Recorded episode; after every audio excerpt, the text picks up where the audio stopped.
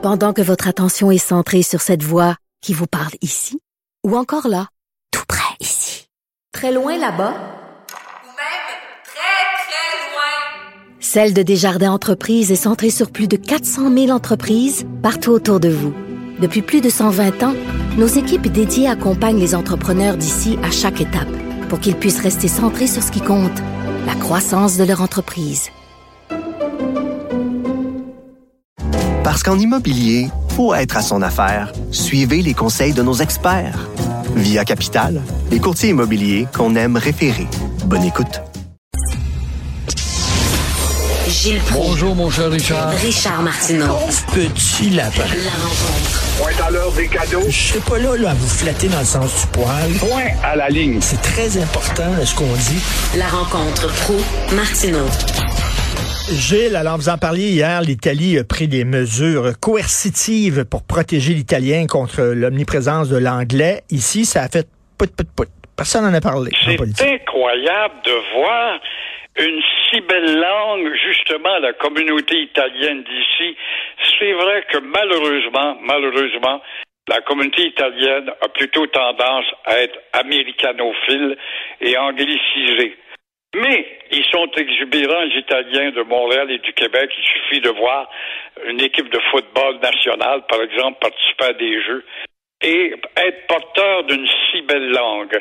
Ils se doivent de féliciter leur première ministre, qui est une femme qui prend le taureau par les cornes voilà qu'elle est citée par CNN. Il y a eu aussi une jeune fille chroniqueuse au Journal de Montréal qui l'a repris, mais elle n'a pas été reprise du tout par nos médias. Je ne comprends rien, surtout auprès d'un gouvernement qui Mais parle oui. de valoriser le français en ne faisant rien du tout, rien, rien, qui ne parle pas de sa loi 96 ou ses lois identitaires. La livraison n'est pas faite encore. Et encore une fois, ces mêmes parlementaires québécois qui se permettent de citer Camille Lorrain tout en nous nous anglicisant avec des centaines de millions à McGill, Concordia, et etc., etc. Comment se fait-il que le petit gouvernement du Québec ne soit pas justement fier de cette décision de l'Italie, Ben oui. un pays de 2000 ans qui a une histoire et qui se voit menacé par justement une hégémonie, une mondialisation. Nous, à côté des États-Unis, raison de plus d'avoir raison, pas un mot. Alors, ça te prouve la léthargie de nos intellectuels politiciens. On préfère diffuser des publicités sur le faucon pèlerin. Exactement. Rappeler des gags, c'est un clin d'œil qu'on fait à la société.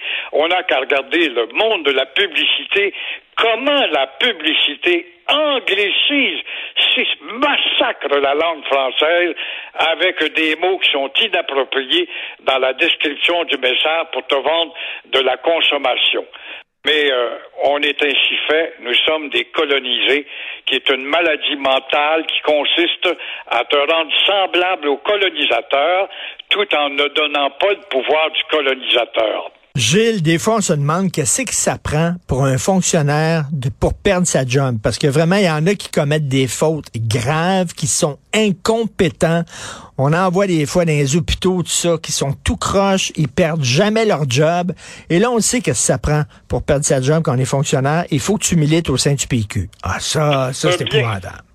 Tu as bien raison, je t'ai lu à ce sujet-là hier, tu te donnes des exemples.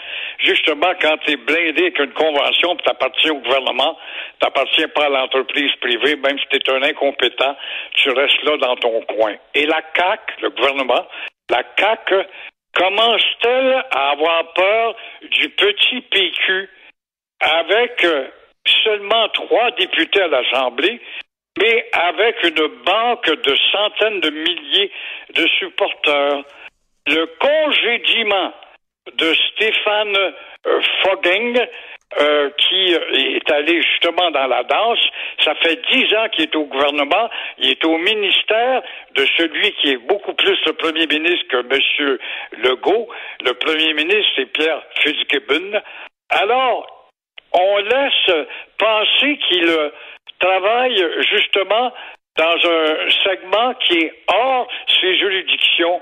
Pourtant, Stéphane Fogging est un gars qui est diplômé en génie aérospatial.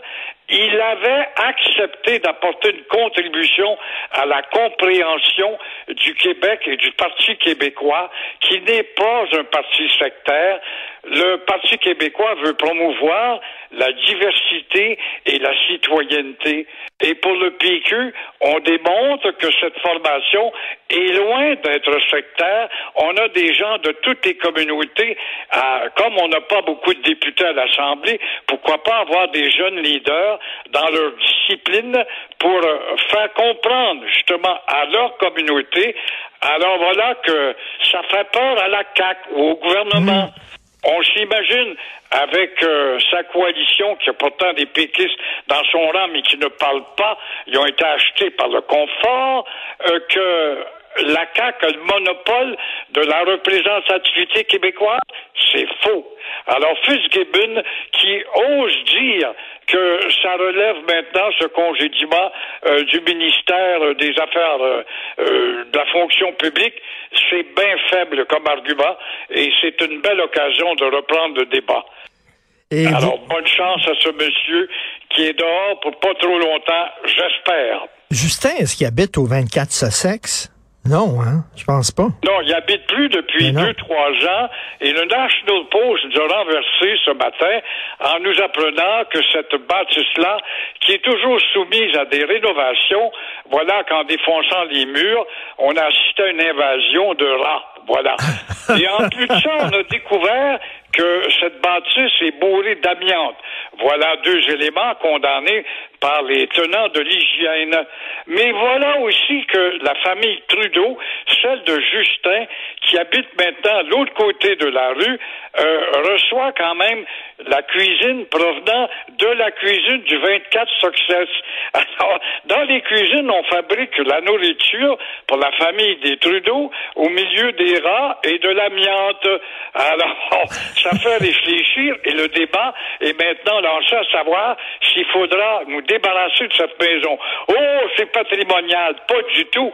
C'est une bâtisse J'ai eu la chance d'aller souper là, moi. Ah invité oui. par Brian Mulroney, qui était un gars parlable en passant.